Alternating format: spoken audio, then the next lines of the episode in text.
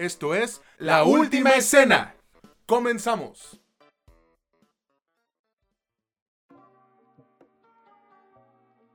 Hola, ¿qué tal amigos, amigas o como ustedes gusten identificarse? Bienvenidos una vez más a este que es su podcast favorito sobre cine y series, La Última Escena, donde ya saben que no es lo que te cuentan, sino cómo te lo cuentan. Los saluda con muchísimo gusto César Granados y ya saben que del otro lado del micrófono está mi amigo que se anda chingando unos manguitos con chile. Mitch Moreno, ¿cómo estás, güey? No invitas, qué poca madre. A ti te los prohibieron, güey, no estés mamando. estaban, estaban muy buenos, ya me los, ya me los acabé. Ando muy bien, como siempre. Bueno, no, no es cierto, no es como siempre.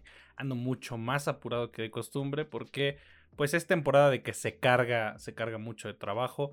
Pero andamos bien, con ganas. Descansamos una semana por, por cuestiones ajenas al control de este podcast. Pero ya estamos de vuelta y vamos a hablar de, de cosas este, interesantes, ¿no? Bueno, antes de platicarles, te pregunto a ti, César, ¿cómo estás? Pues yo estoy bien, entre comillas, güey. Em, se, me, se me madreó mi teléfono, ¿tú crees? Se me cayó y valió verga la pantalla. Entonces tuve que a huevo comprar otro, güey, porque me urgía para el sábado. Asistimos a un evento del que les platicaremos al final.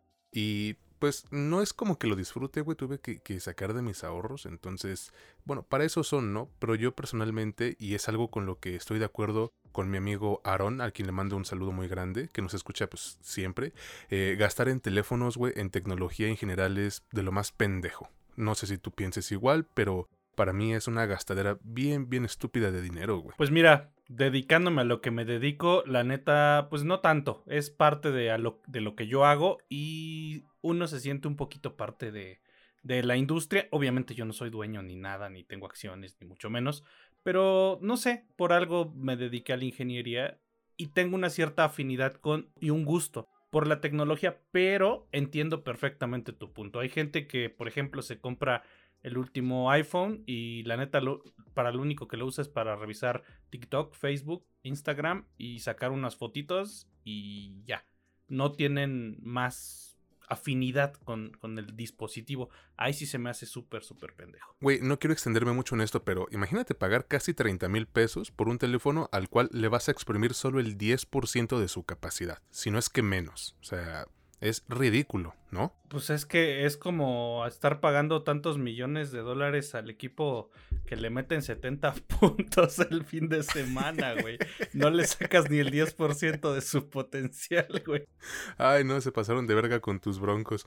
Pero, no mames, imagínate, ¿qué, qué cara pondría un puto aficionado, güey, que fue a un restaurante y toda la gente lo vio ahí como le metían el pito a su equipo, pero bueno. El dueño, cabrón. El dueño así de, güey, no sé qué compré, cabrón. No mames, güey. Luis Hamilton, ¿no? Que es el que anda en lo de las carreras, todo ese pedo. una parte y la otra parte es de Walmart. Se supone que, bueno, ya no es por justificar a mi equipo, pero desde el inicio habían dicho que para este, este ciclo no había dinero. Así pa' pronto, güey. Pero tampoco te pases de verga. Ya no me voy a extender, Es más, me voy a brincar a platicarles de qué vamos a hablar en esta ocasión, porque si no nos seguimos aquí hablando de la tragedia que son los broncos. Vamos a hablar de tres películas y una serie, como pues acostumbramos. Ahora nos pusimos mamadores, güey, la neta. O sea, si te pones a pensar, estamos muy mamadores, güey. Tres películas que se sienten y tienen la esencia de autor. Una es de movie, ahí empieza lo mamador, que se llama Rotting in the Sun. La otra es de Netflix, que se llama El Conde, la última o la más reciente película del director Pablo Larraín. Asedio, una película española. Y la serie no tiene nada de mamador, pero sí de lo ñoño que somos nosotros dos, que a veces no se nota tanto, pero sí, claro que lo somos, que es My Adventures with Superman en HBO, Mis aventuras con Superman, de la que yo también, pero sabía que César quería hablar mucho y que pues finalmente llegaremos a hablar de ella. ¿Cómo, cómo ves? Ahora sí está, está chido el episodio, ¿no? La neta sí, güey. Y justo porque antes de grabar, Mitch me dijo que le gustó todo lo de, lo de lo que vamos a hablar hoy. Entonces, pues ya le traigo bastantes ganas. Pero antes te recuerdo a ti, que nos escuchas, ya sea por primera o por no sé cuántas veces sean, que este podcast lo escuchas en Spotify, Amazon Music, Apple Podcast y Anchor, que en Facebook, Instagram y TikTok estamos como la última escena podcast y en TikTok a Mitch lo encuentras como Mitch Moreno LUE. En Instagram nos encuentras como CES WSLUE y Michelle Origen. Tenemos un grupo en Facebook que la neta pues lo dejamos morir básicamente.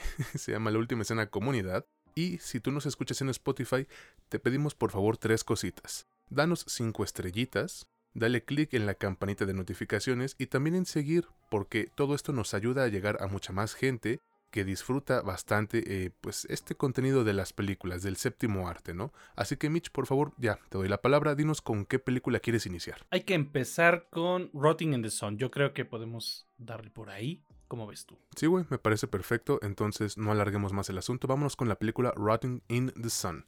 Esta es, eh, como dije, una película que llegó a la plataforma de Movie, lo cual es muy raro porque, como te decía, güey, no es común que ellos estrenen directamente ahí sus películas, pero al terminar de verla pude entender bien el porqué.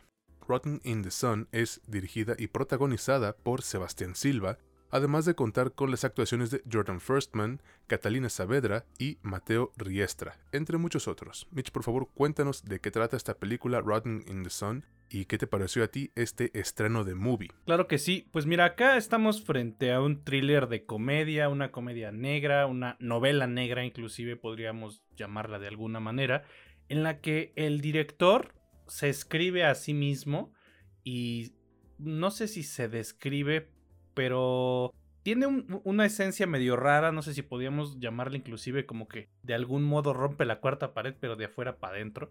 Y en nuestra historia, al principio parece que nos está tratando de dar como una biopic. Sebastián Silva, que evidentemente es el director, es un director que está deprimido, que es adicto a la ketamina, a, a las líneas, pero no de perico, sino a la ketamina y tiene alguna especie de bloqueo creativo, como ya les dije, está deprimido y empieza a contemplar la idea de, del suicidio. La gente a su alrededor que pues evidentemente medio dependen de él, le dan chance porque pues tiene esta cuestión artística, vive aquí en la Ciudad de México, pero no es de aquí, es chileno si no estoy mal, y después de una serie de circunstancias, la mujer que le ayuda a hacer el quehacer, el aseo, su, empleada doméstica, pues por un accidente acaba desviviéndonos a este cabrón. O él, él mismo se acaba desviviendo en un accidente de nuevo. Después de esto, el resto de la película, o más bien toda la película, casi, se trata de esta mujer tratando de esconder este suceso ante todos los demás. Eso es el núcleo del asunto. Hay otras cosas, pero que son para mí personalmente un poquito más laterales que ayudan al desenvolvimiento de esta trama, pero la historia básicamente es esa. ¿Qué me ha parecido? Pues de inicio me pareció un poquito rara. Yo creo que no es una película que pueda ver cualquiera de, de primera, así de golpe, que se la recomiende si no sea muy, muy fan del cine y la vaya a disfrutar mucho. Pero a mí me ha gustado, me la he disfrutado, pero no específicamente del modo en el que normalmente les cuento que me disfruté las películas. Es decir, no fue la película entretenida que, de pronto ves como Gran Turismo y que sabes que no tiene los grandes valores de producción en cuanto a eh, propuesta narrativa o presentación plástica en pantalla, etc. Sino que esta sí va más hacia los simbolismos, hacia las cosas que te está tratando de contar el autor sobre cómo él se siente, sobre cómo él ve la vida y cómo, cómo él ve otros aspectos de la vida al mismo tiempo es una propuesta muy, pues, pues, no sé cómo llamarlo, pero es muy atrevida. Y hay algo que quiero resaltar antes de pasarte la palabra. Creo que una de las cosas que más hay que resaltar es la interpretación o la actuación de la ama de llaves o empleada doméstica. Porque, ah, hijo de su puta madre, cómo cae gorda. O sea, ese es el objetivo del personaje y lo logra pero a la perfección te dan ganas de ponerle unos putazos porque en serio que es pendeja más no poder, güey. No me vas a dejar mentir y con eso te pregunto a ti, César, ¿qué te pareció? Pues mira, güey, yo creo que esta es una película muy bien hecha, aunque no lo parezca. Me parece un gran acierto en el cine, pues digamos chileno-estadounidense, es una colaboración, pero no sabría decirte si me gustó, ¿eh? Pero no porque yo esté en contra de lo que nos muestran aquí. O sea, si tú nos escuchas desde hace tiempo, sabes qué clase de ideas apoyamos nosotros. No tenemos nada, nada en contra de, ¿cómo decirlo?, contenido eh, de este tipo. Yo digo que, que me ahorro esto de que me gustó porque no creo que esta película haya sido creada con la intención de que sí digas que te gustó un chingo. a mí personalmente me desesperó, güey, me fastidió, pero estoy seguro de que fue hecha con esas intenciones, Mitch. La historia me parece buenísima, güey. Es un relato cómico medio pretencioso, sí, con tintes de suspenso acerca de la depresión e incluso de los dilemas y crisis eh, de identidad o existenciales que muchos enfrentan y quizás enfrentaremos, pero también creo que es una película enfocada a darle un cachetadón tremendo, por no decir una patada en los huevos, a la cultura del influencer, güey, a la gentrificación y a la obsesión por uno mismo, o a la cultura de la obsesión por uno mismo, pues eh, algo que ya hemos visto en otros productos, pero que aquí siento que fue aún más directo en su mensaje.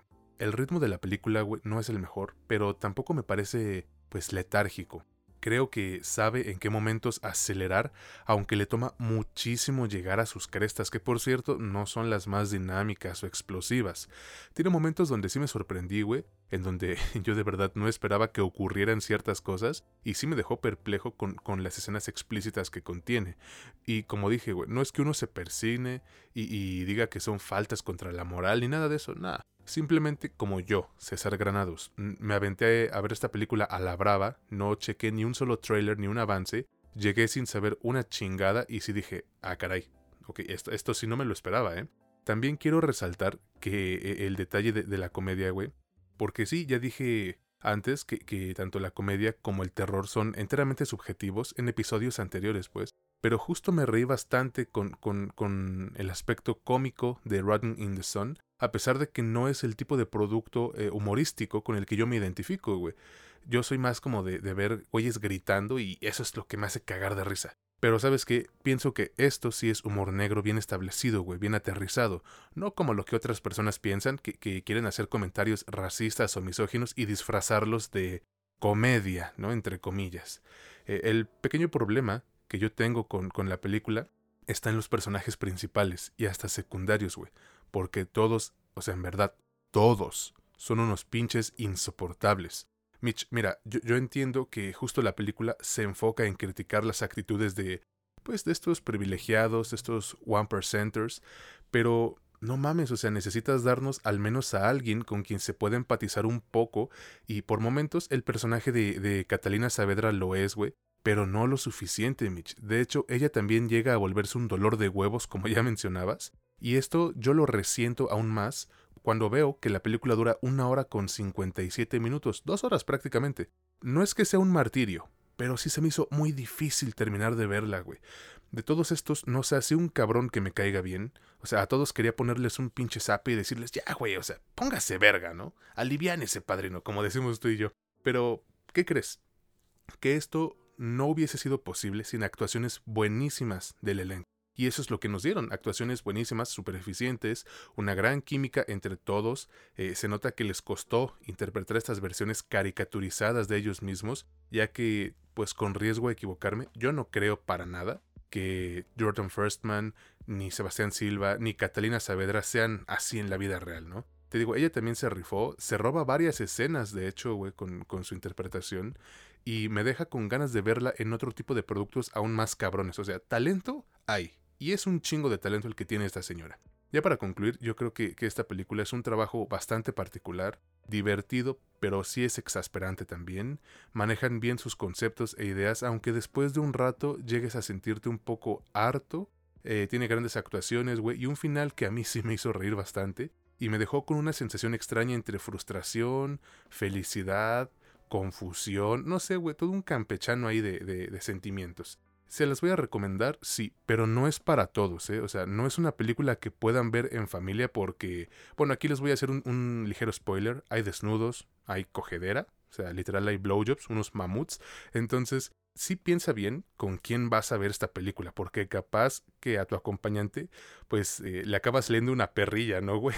Pues sí, o sea, sí está como de... ¿Cómo decirlo, güey? Yo creo que está dentro del espectro de lo escatológico, inclusive en el amplio sentido. Hay, dos etimologías.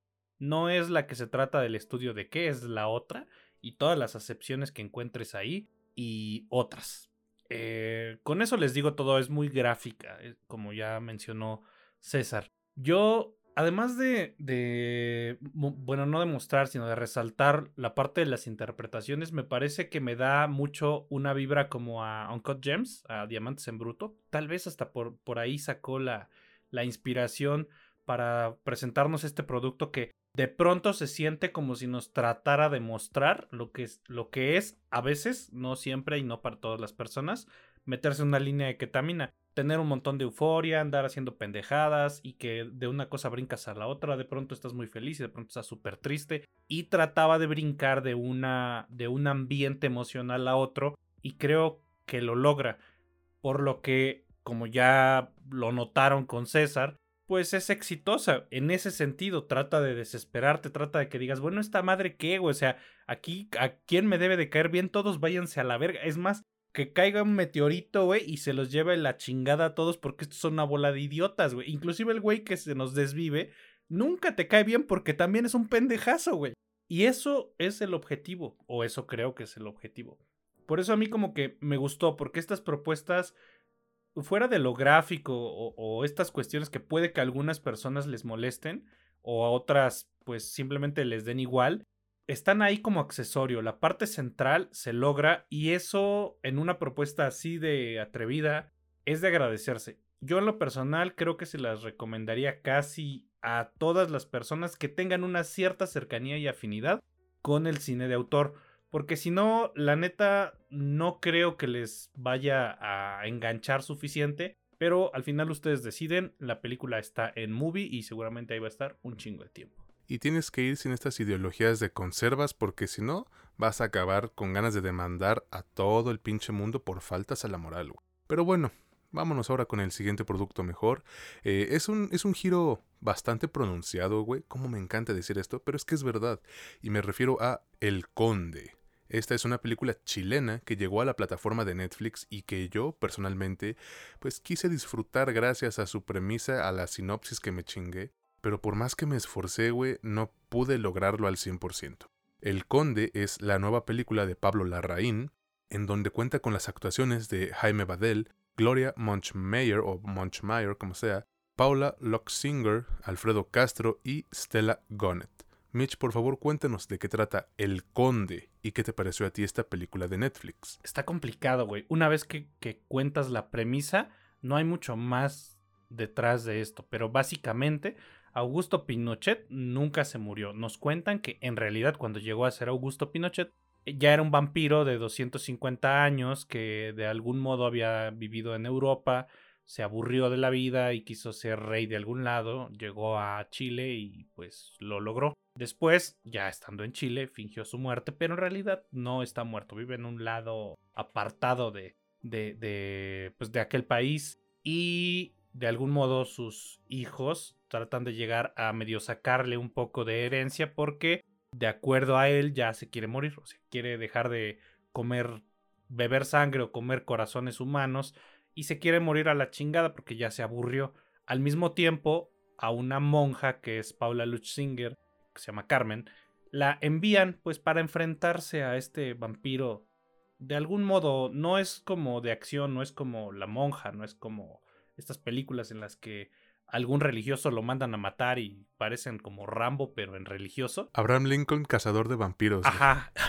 no, es, no es ese tipo, es, es una cuestión. Se los pongo más sencillo. Esto es una cuestión totalmente de autor. Si Rotting in the Sun se, hace, se acercaba muchísimo o ya era un cine de autor tolerable, esto es mucho más complicado de tolerar porque básicamente desde que empieza hasta que termina en sus 110 minutos que, nos presentan es simbolismo tras simbolismo, diálogos, referencias religiosas, referencias políticas, sátira, es mucho, mucho más cerebral y mucho más plástica y artística que lo que nos están contando, por lo que por supuesto es difícil que pues le guste a cualquiera, pero a mí, a mí en lo personal sí me gustó por una, medio por absurda. Dos, porque se atreve la reina a enfrentar a una de las figuras más controversiales, y no es que la más controversial de ese país. Allá es prácticamente imposible hablar de Pinochet sin, sin acabar a madrazos o sin acabar mal, porque es una figura sumamente controversial. Fue un dictador, hijo de perra. Y, y, pese a todo, pese a todo eso, es una figura complicada. Enfrentarlo, enfrentarlo de esta manera, tratar de llevarlo al terreno de lo absurdo, del humor, de la, de la sátira, se me hace muy, eh, muy valiente. Y lo que nos presenta, pues ya son más simbolismos, más la idea de cómo hubiese, cómo hubiese sido, cómo sería eh, eh, en cuanto a lo plástico su familia, el cómo ve él a la familia de Pinochet como unos vacíos inútiles que solo exprimieron no solo a Pinochet, no solo a la estructura de la que se sirvió Pinochet, sino de todo el país. Y como la monja viene a ser, por supuesto, también un conducto que parece ser que quiere arreglar las cosas en el mundo, pero en realidad también juega para su propio bando, solo está tratando de jalar agua a su molino. Toda este, esta cuestión de elementos que tienen ahí nos dejan como esencia el cómo se ven a este tipo de figuras políticas, que no solo sale él, salen otras. Y todas estas, cómo nos muestran el que de algún modo, medio retorcido, medio simbólico, medio alegórico, pues sí son vampiros que se quedan en la tierra durante cientos de años, aunque ya no estén entre nosotros. Ahorita le continúo, pero primero le pregunto a César qué le pareció. Me parece una película interesante, güey, pero que a mí, en lo personal, no me termina de, capturar o de enamorar. Yo sí disfruto las películas de Pablo Larraín. Digo, el año pasado hablamos sobre Spencer, ¿no? Y el buen trabajo que hizo junto a Kristen Stewart, que Dios me la bendiga mucho.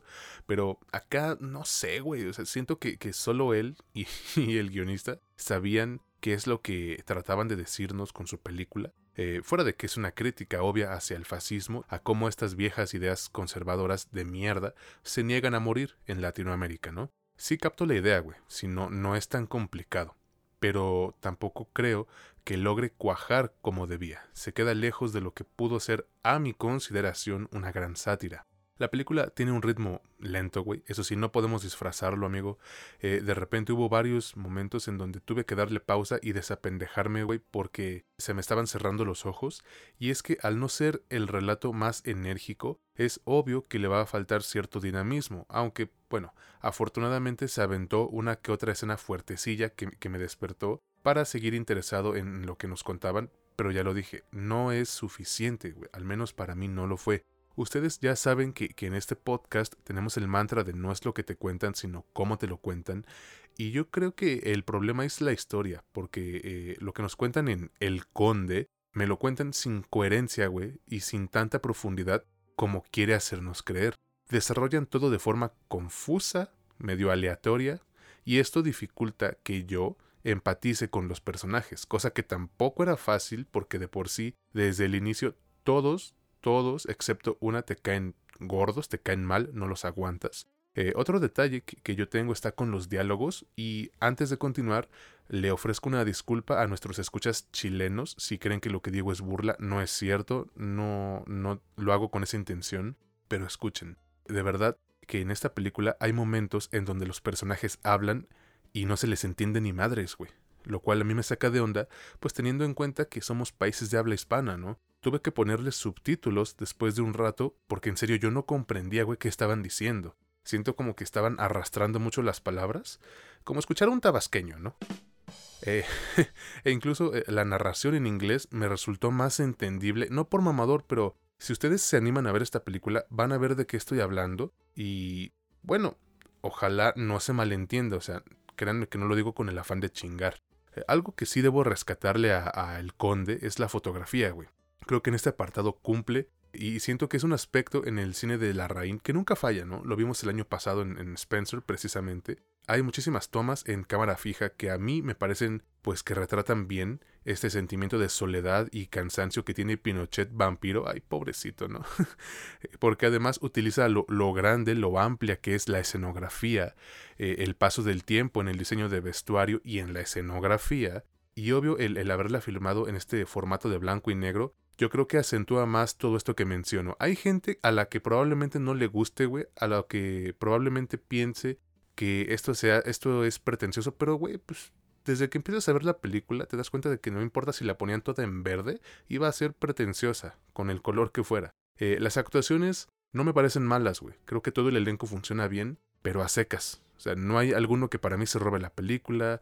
Eh, el protagonista, si así le podemos decir, eh, tampoco se echa la película a los, ojos, a los hombros, güey. Nada de eso. Creo que cumplen, hacen bien su trabajo y ya. O sea, tampoco es que hayan ido solo a cobrar el cheque, como sus hijos, ¿no? De repente, güey, siento que, que la química entre Jaime Badel y Gloria Munchmeyer pudo ser mejor, pero bueno, yo no soy director como para decirles de qué forma hacer su chamba, ¿no? Eh, en conclusión, yo siento que El Conde es de estos productos de, estos, eh, de estas películas que necesitas ver con cierto estado de ánimo, igual que Rotting in the Sun, porque si quieres chingártelo un domingo en la noche, es muy muy probable que te quedes dormido. ¿eh? Hay buenas actuaciones, pero no alcanzan, te digo, para mí, eh, lo suficiente como para disfrutar esta historia como debería por lo cual yo sí se las voy a recomendar con, cierta precaución y obviamente no es para todos, ¿no? O sea, hay tripas, hay muchos simbolismos, alegorías, críticas enormes a, este pedo de, los fachos, güey, a estos eh, regímenes totalitarios y también depende como les dije al principio con la, con otra película, con quién quieras ver esta película. No mames, no le pongas esto a, a, tus hijos, no chingues. Efectivamente, no se los pongan a sus hijos, sobre todo porque pues, se van a quedar dormidos, güey. Tienes razón en cuanto al ritmo. Sin embargo, yo creo que si bien si es un punto en contra, yo me, me, apego mucho a la cuestión de lo que nos están poniendo en pantalla en cuanto a lo visual. Ya nos dimos cuenta que este director tiene una, tiene una obsesión o tiene una fijación con lo bonito, güey, con lo simétrico, con, con lo bello. Y acá se exige a sí mismo al ponernos en pantalla una propuesta totalmente, bueno, casi totalmente en blanco y negro, lo que para quien crea que eso es demasiado pretencioso o mamador de parte del director, pues tiene su razón de ser al menos en el presente. Los contrastes que logras entre luces y sombras son imposibles de alcanzar en la escala de pues total color. Necesitas muchísimo más trabajo y no se logra de cualquier manera. La escala de grises es mucho mejor para lograr los contrastes entre luces y sombras y alcanzar ciertos niveles de geometría y, y proporción. Solo en blanco y negro se logra eso, sé que suena muy mamador, pero esa es la razón y es evidente. Pero no creo que esté, bueno, si sí está ahí gran parte de la fortaleza de la película, pero a mí sí me, sí me gustó que hubiese pues hasta guiños a la danza, a la danza contemporánea sobre todo, eh, a esta idea, la voy a repetir con la que inicié, que parece ser que este tipo de tiranos, este tipo de personajes, en realidad solo van a exprimirle la sangre y a sacarle el corazón a los países.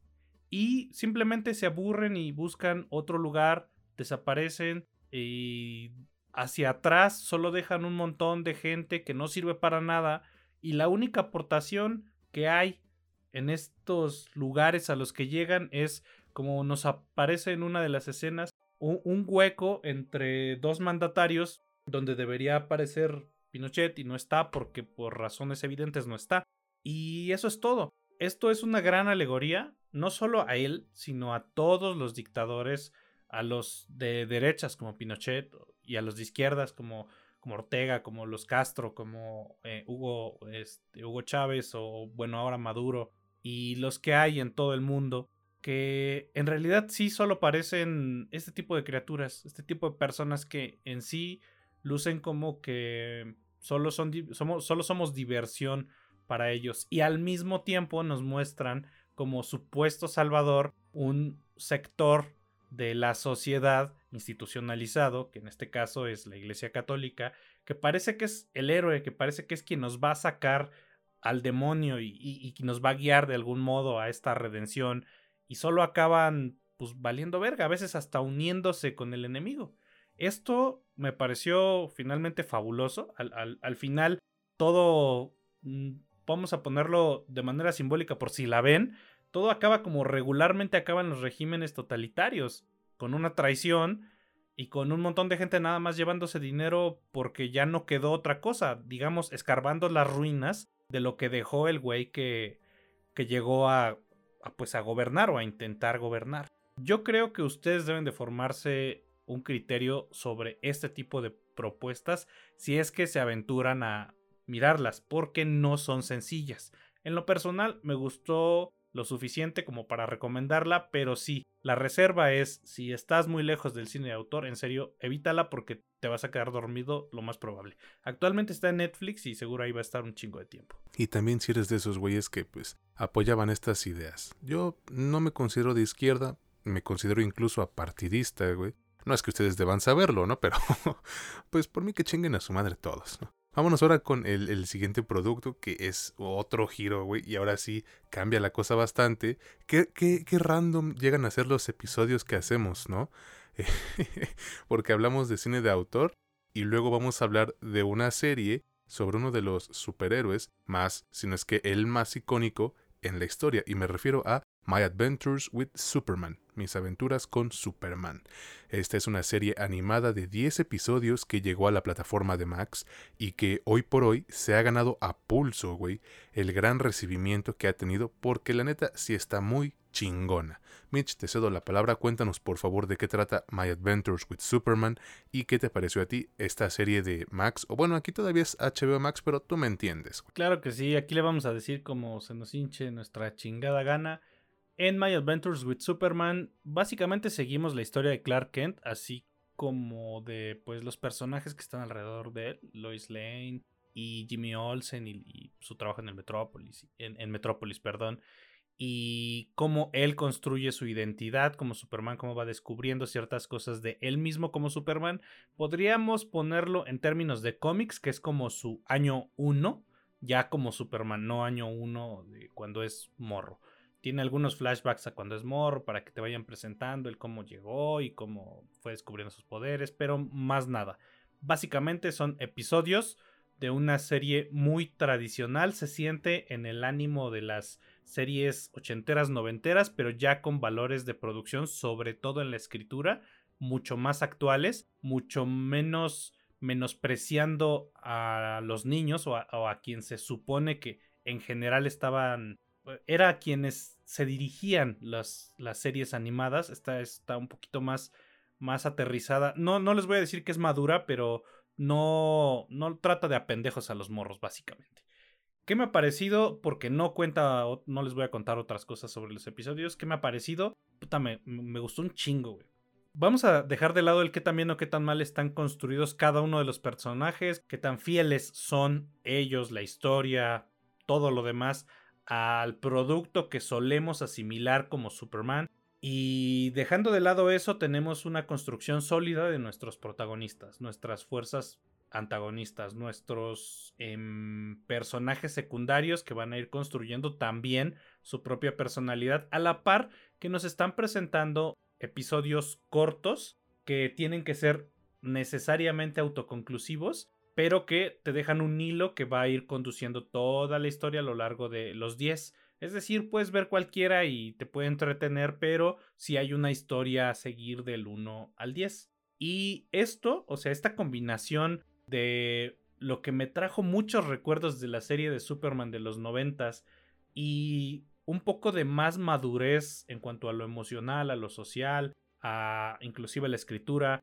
que se siente más de esta década o de la anterior inclusive, me, me gustó bastante. El elemento que más me ha gustado antes de pasarte la, la, palabra es que volvemos a ver a ese Superman que siempre hizo falta.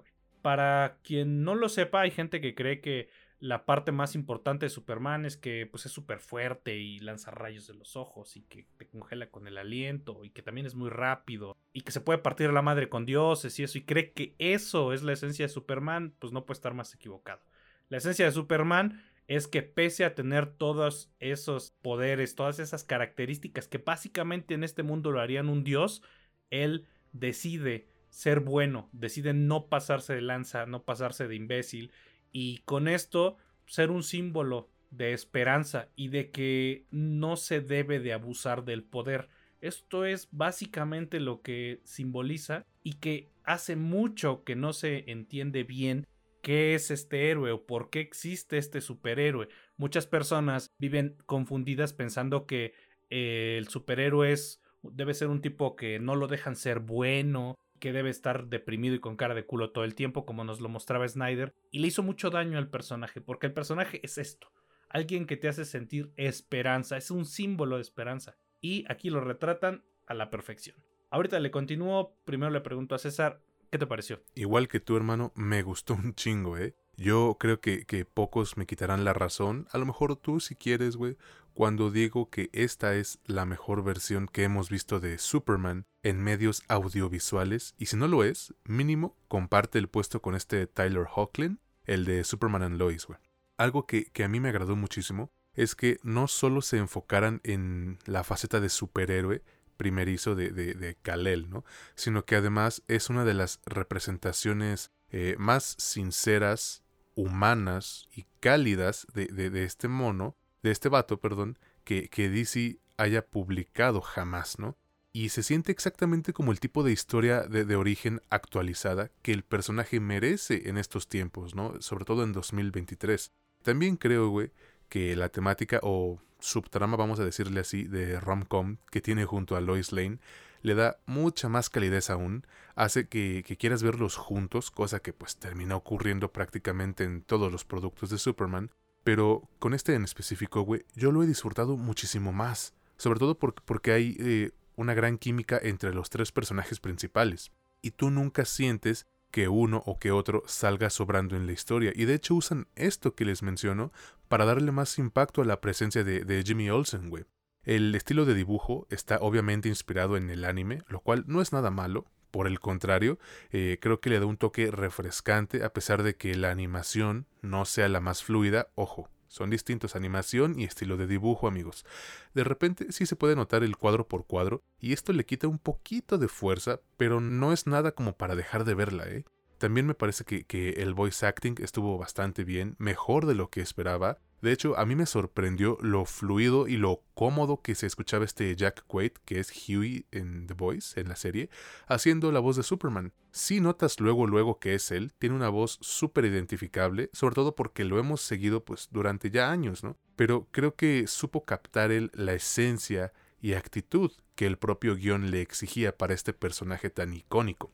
No hay muchas peleas, pero las que tiene son efectivas y bien realizadas, güey, porque además no están cometiendo el mismo error de antes, que era enfrascarse con un solo enemigo. Aquí tenemos versiones muy eh, tempranas o pues actuales de, de, Parasite, Silver Banshee, Heatwave e incluso Deathstroke, güey, que es mayormente conocido por pelearse con Batman y los Teen Titans. Corrígeme si estoy mal, pero bueno, en general yo creo que My Adventures with Superman es una serie muy bien hecha, güey.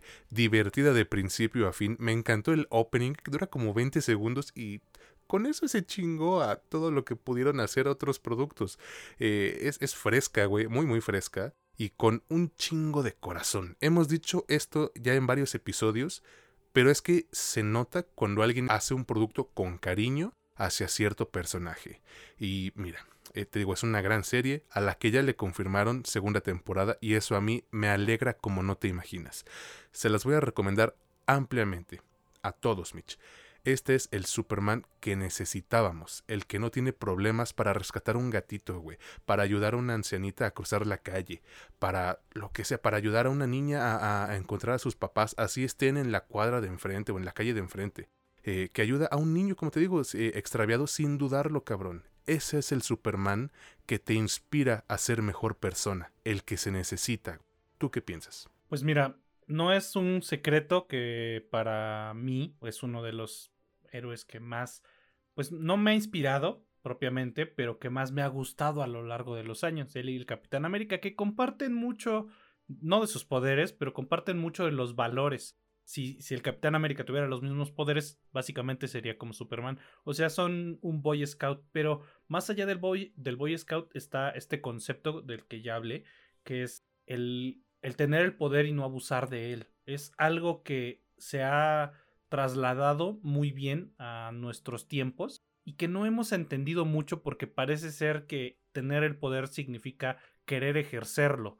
Está el otro lado de la moneda en algo que a mí en lo personal y algunas personas inclusive van a crucificar por decirlo, pero está el otro protagonista, el tipo Goku, que pues sí es súper poderoso, pero lo único que quiere es mostrar que es poderoso, demostrarse a sí mismo y al resto que él es muy fuerte y solo quiere pelear y no le importa el resto de las cosas.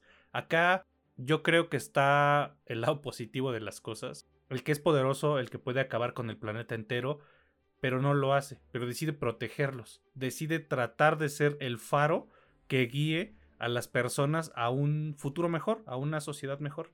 Y aquí nos lo representan muy bien. En los aspectos técnicos, vaya, no me puedo enfrascar demasiado en eso, porque a final de cuentas, pese a que tenga una hechura un poquito más madura, una escritura un poquito más seria, no deja de ser una serie animada que sí está tratando de llegar a las nuevas generaciones. Así que meterme demasiado en el trabajo de voz que hicieron, por ejemplo, o no sé, la sonorización o la edición es ser demasiado mamador. Se disfruta tal cual está, la duración es muy buena, la cantidad de episodios, todo está muy bien. Espero que la serie dure un chingo y yo por supuesto que se la recomiendo a quien sea que le gusten y a quien no le gusten también. Los superhéroes de de Marvel o el que sea, es una muy buena serie, es un muy buen producto que además tampoco dura tanto. Actualmente está en HBO Max y seguramente pues ahí va a estar mucho tiempo. Y ojo, ya le preguntaron a los creadores eh, si van a meter a Batman porque ya sabes, güey, que, ay, es que Batman y Batman, siempre quieren a Batman, no importa en qué. Ya dijeron, no, la serie es de Superman y si bien puede haber menciones hacia eh, Ciudad Gótica y demás cosas que ocurran ahí, dudo mucho que introduzcamos a Batman porque la serie se va a enfocar en Superman y, aunque no lo crean, hay un chingo de tela que cortar con este personaje, ¿no, güey? Pues mira, la mayoría de lo que hay en DC Comics, las historias, sí tiene fácilmente, no, no miento, unos 40 años, que todo se trata, bueno, no 40, tal vez exageré, pero sí de menos 30 que todo es Batman, güey. Pero Superman tiene mucho, Y no solo Superman, sino otras líneas de superhéroes dentro de la compañía. Ya dejemos de mamar a ese pinche Batman que está en todos lados, güey. Y sí, cae muy bien y la chingada. Y yo soy la venganza y su puta madre. Pero déjenlo descansar, dejen que los demás tomen protagonismo y dejen desarrollar las historias, ¿no? Por favor, porque de verdad que hace falta eh, despejarnos un poquito de, de este, de esta atmósfera lúgubre o lúgubre que generó Batman. Pero bueno, vámonos ahora con el siguiente producto. Antes de eso, Mitch, recuérdanos por favor en dónde pueden escuchar este podcast y obviamente las redes sociales del mismo. Claro que sí, nos pueden escuchar en Spotify, Amazon Music, Apple Podcast y en Anchor. En Facebook, Instagram y TikTok nos encuentran como La Última Escena Podcast. También TikTok me encuentran como Mitch Moreno LUE. En Instagram me encuentran como Michelle Origen y a César como CES con doble S, L, U, E. Y en Facebook tenemos un grupo que se llama La Última Escena, entre paréntesis, comunidad. Si no nos siguen en Spotify, pues síganos. También activen la campanita de notificaciones y denos 5 estrellas para que nos ayuden a llegar a más personas y así también no se pierdan ninguno de los episodios que subimos casi semana con semana. Y de hecho les voy a decir, ya me estuvieron siguiendo unos, unas que otras personas y me están hablando de CES. Eh, a mí no me gusta que me digan CES, me recuerda el pinche jabón este, pero solamente lo tengo ahí, ese nombre, porque una persona... O a lo mejor te llamas Cecilio, güey, porque así le dicen a las Cecilias, güey. Ah, ellos le dicen Ceci, ¿no? Sí, sí, sí, también, también, también. Yo soy CES. Bueno, no, no, no me digan CES, nada más se lo permito a una persona. ¿Hay algún modo de, a que, a ti no te guste que te digan, güey? no, no, me vale verga, la verdad. como sea. Michelop como la cerveza. Sí, Me, me, decían, me han dicho de un montón de maneras, así que me vale madre, güey. Ah, bueno, entonces está perfecto. Vámonos ahora con, eh, ahora sí, el, el producto final de este episodio, y me refiero a la película Asedio. Esta película es una colaboración entre México y España que se merece un mejor recibimiento del que tuvo en taquilla aquí, güey, en este país, porque me parece una grata sorpresa que además disfruté bastante. El director de Asedio es Miguel Ángel Vivas y es protagonizada por Natalia de Molina, Bela Agosú, Francisco Reyes, Isa Ndaye y el debutante Oscar Erivo. Mitch, por favor cuéntanos de qué trata Asedio, esta película México-española, no sé cómo se diga, ¿Y qué te pareció a ti? Claro que sí, pues mira, acá estamos en, bueno, no en la piel, estamos tras nuestra protagonista, que es Natalia Molina, que es Dani, es una oficial antidisturbios que está junto con sus compañeros antidisturbios, van a ir a hacer un desalojo. En España se acostumbra, hay, hay espacios, esto es un breviario cultural, no solo en España, ya hablamos de hecho de otro que sucede, de algo parecido que sucede en Francia, pero en muchos países de Europa se destinan grandes complejos de apartamentos que son muy viejos para albergar refugiados. Pero no solo albergan refugiados, como los refugiados a veces son legales y son refugiados, tienen la calidad de refugiado, otras veces no lo son.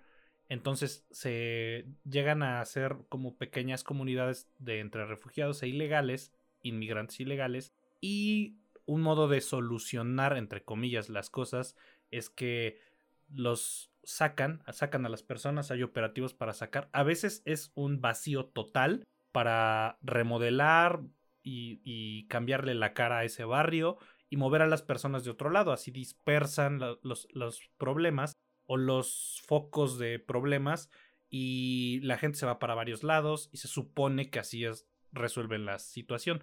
¿Por qué explico esto? Porque aquí, pues nuestra protagonista está en uno de estos operativos para sacar personas de un, de un sitio. Al parecer ahí viven únicamente o ilegales o refugiados y algunos o no pagan o ya no tienen en orden sus papeles y se van, van buscando entre departamentos para sacarlos, para desalojarlos. Después de una eh, escena inicial en la que hay un desalojo de un anciano y el anciano pues nos dan a entender que debido a esto se suicida, eh, nos pasan a la imagen y a la escena principal, que es un edificio en el que al parecer están puros inmigrantes, principalmente marroquíes. Vean eh, un mapa y verán por qué son marroquíes. Y después de ciertos sucesos, esta mujer se, encuentra con un dinero que parece ser que no debería de estar ahí y decide robarlo, porque pues es policía, güey, y pues eso hacen los policías, ¿no? Pasan una serie de cosas que parece ser que no debían de pasar y ella es testigo de un asesinato. Y este asesinato es perpetrado por otra unidad de policías.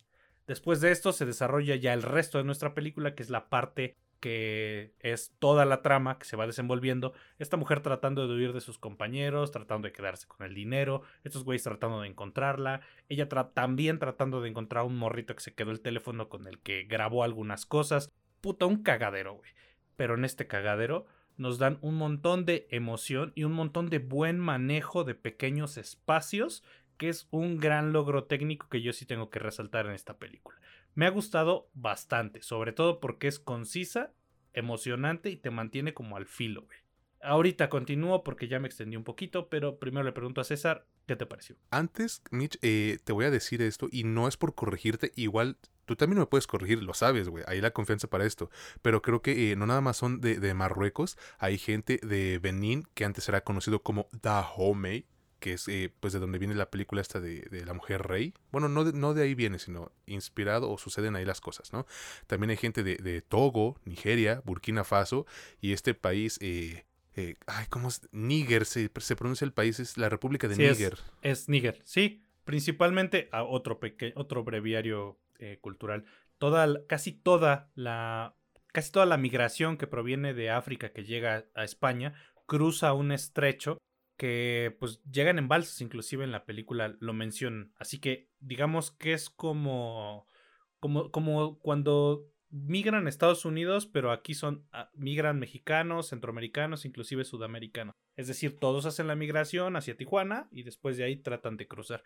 Básicamente es lo mismo, pero el origen, o más bien a eso era lo que me refería, principalmente vienen de Marruecos, es decir, cruzan desde Marruecos. Ah, perfecto. Ahora sí que como decían estos, eh, estos eh, breves espacios publicitarios, the more you know. Pero bueno, eh, continuamos con la película. A mí personalmente, güey, me gustó también un chingo, la disfruté de a madres y más porque la neta, eh, la opción restante para este episodio era Los Indestructibles 4 y no iba a perder mi tiempo con esa putada, güey. Mucho menos iba a hacerte perder el tiempo a ti, amigo. O sea, de por sí no tienes eh, tiempo libre, güey. Y luego imagínate gastarlo viendo esa chingadera que ni fiada dicen por ahí. Pero que, bueno, agradecemos a los de Cima Entertainment porque nos invitaron a la función de prensa. Eh, mejor una que sí esté bien hecha, güey, y que sí creo que valga la pena ir a ver en el cine, como lo fue Asedio. Y es que, güey, Como tal, no es una historia difícil de entender ni de digerir. Es básicamente qué ocurre cuando te toca estar en el lugar y momento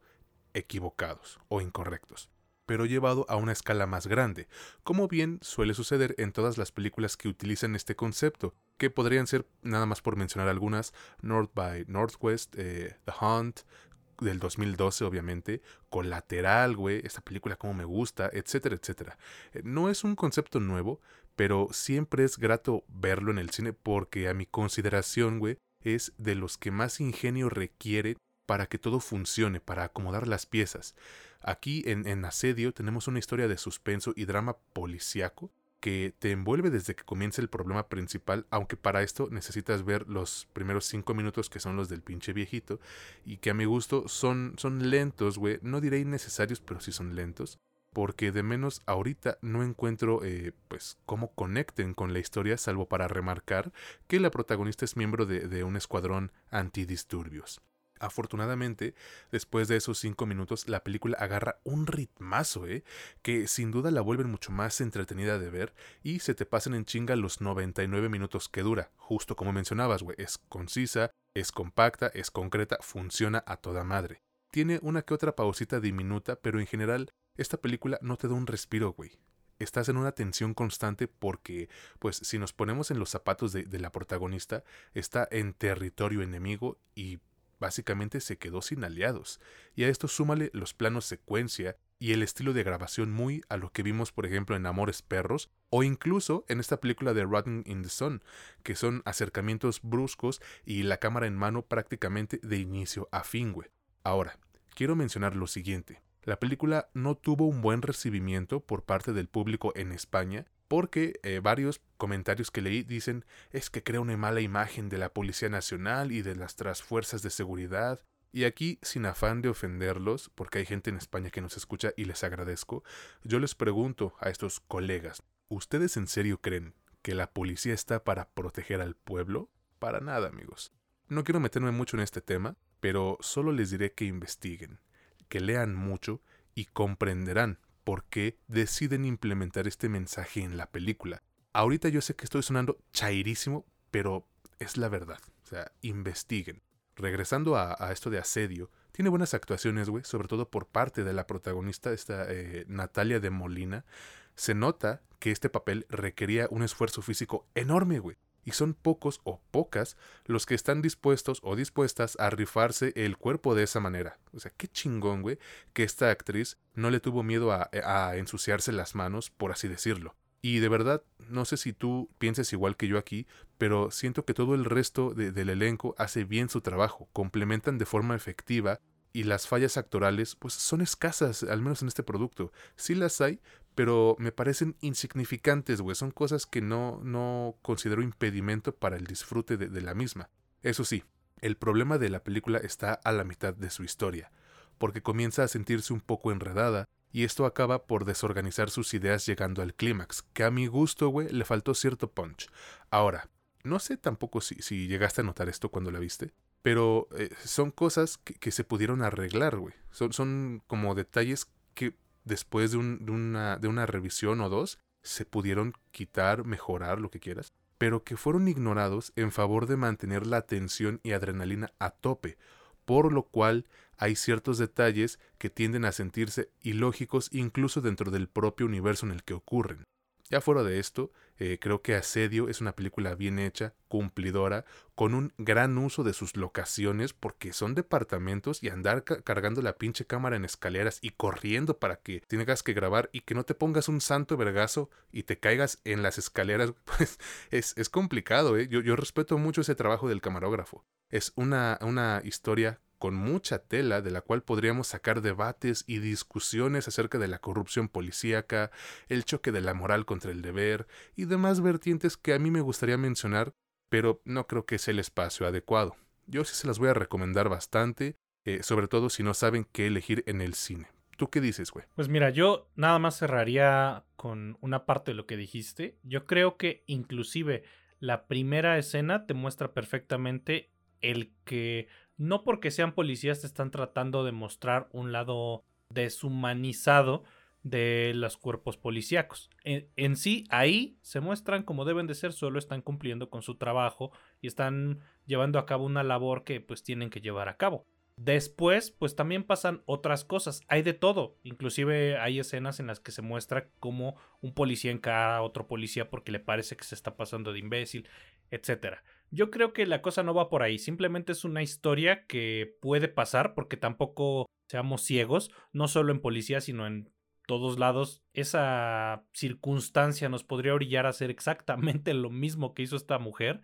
Así que déjense llevar nada más déjense sorprender y emocionar porque la película de eso se trata. Se trata de emocionarte, mantenerte al filo del asiento, es vertiginosa y cumple en ese sentido, sí. Hacia la mitad hay un poco como de que entre tanto estarte manteniendo en estrés, como que se les olvidó contar historia. Y hacia cierto punto dices, verga, pues ahora de dónde me agarro, pues agárrate un personaje ahí a ver si la gente llega a sentir empatía y pues los hacemos compas y a la chingada y ya avienta el clímax de la película y vámonos a la chingada. Pero aún así no creo que sean grandes pecados. Yo con esto cierro. Creo que la película cumple lo que se propone y un poco más. Me gustaría que hubiese más de este tipo de productos y no otros, como ya mencionaste, que ocupan un montón de salas, pero están bien de hueva, sobran y solo costaron un montón de dinero. Se las recomiendo a todos, actualmente está en cines, espero que dure un poco más y espero que tenga mayor recepción en taquillas. Si no la han ido a ver, pues vayan a ver. Justamente, amigo, hay productos que nada más están estorbando. Digo, cada quien sus gustos, yo lo entiendo, perfecto. Si tú disfrutas este tipo de películas, adelante. Lo que digamos nosotros, olvídalo, queda en segundo plano. Pero bueno, ahora sí con esto concluimos el episodio de esta semana de su podcast favorito sobre cine y series, La Última Escena. Que, ah, güey, yo ya extrañaba grabar honestamente. Y quería darles de nuevo las gracias a todos y cada uno de ustedes, pero sobre todo a nuestros amigos de Anime Music Lab que nos invitaron al concierto sinfónico este de, Saint Seiya, este Pegasus Fantasy a Symphonic Experience 2. Estuvo muy verga, honestamente. Eh, me hizo recordar el cariño que le tengo a este anime, güey, que yo veía de morrito. Y ya sabes, dame tu fuerza, Pegaso. Y todos los openings, güey. Vinieron los, los, los intérpretes de los openings. Muy, muy chingón todo. Entonces, muchas, muchas gracias. Lo disfruté como no se imaginan. Y también quiero mandarle un saludo y un abrazo muy fuerte a mi amigo Tenoch, que nos escucha siempre que sacamos un nuevo episodio. Eh, acaba de pasar por un momento muy, muy fuerte trágico diría yo, en su vida, algo que yo no le deseo a nadie, por más mal que me llegase a caer a alguien. Entonces, Tenoch, si estás escuchando esto, eh, te quiero amigo, de verdad. No había podido contactarte porque se me parte el corazón nada más de pensar en lo que, lo que tuviste que vivir. Eh, cualquier cosa que necesites, aquí estoy, güey. Te quiero un chingo. ¿Algo que tú quieras agregar, Mitch? Pues extender mi solidaridad y mi agradecimiento tanto a él como a todas las personas que nos escuchan, nos apoyan semana con semana, o bueno, casi semana con semana. Esperemos estén aquí mucho tiempo. Ahí está, amigos. Y pues ahora sí, ya me agüité un poco, entonces vamos a terminar el episodio. Cuídense mucho, de verdad. Gracias por escucharnos, lo apreciamos como no se imaginan y esperamos contar con ustedes la siguiente semana en el próximo episodio de este que es su podcast favorito sobre cine y series, la última escena donde ya saben, no es lo que te cuentan, sino cómo te lo cuentan. Yo soy César Granados y estuve con mi buen amigo Mitch Moreno. Que pasen un excelente día, tarde, noche, hasta la próxima.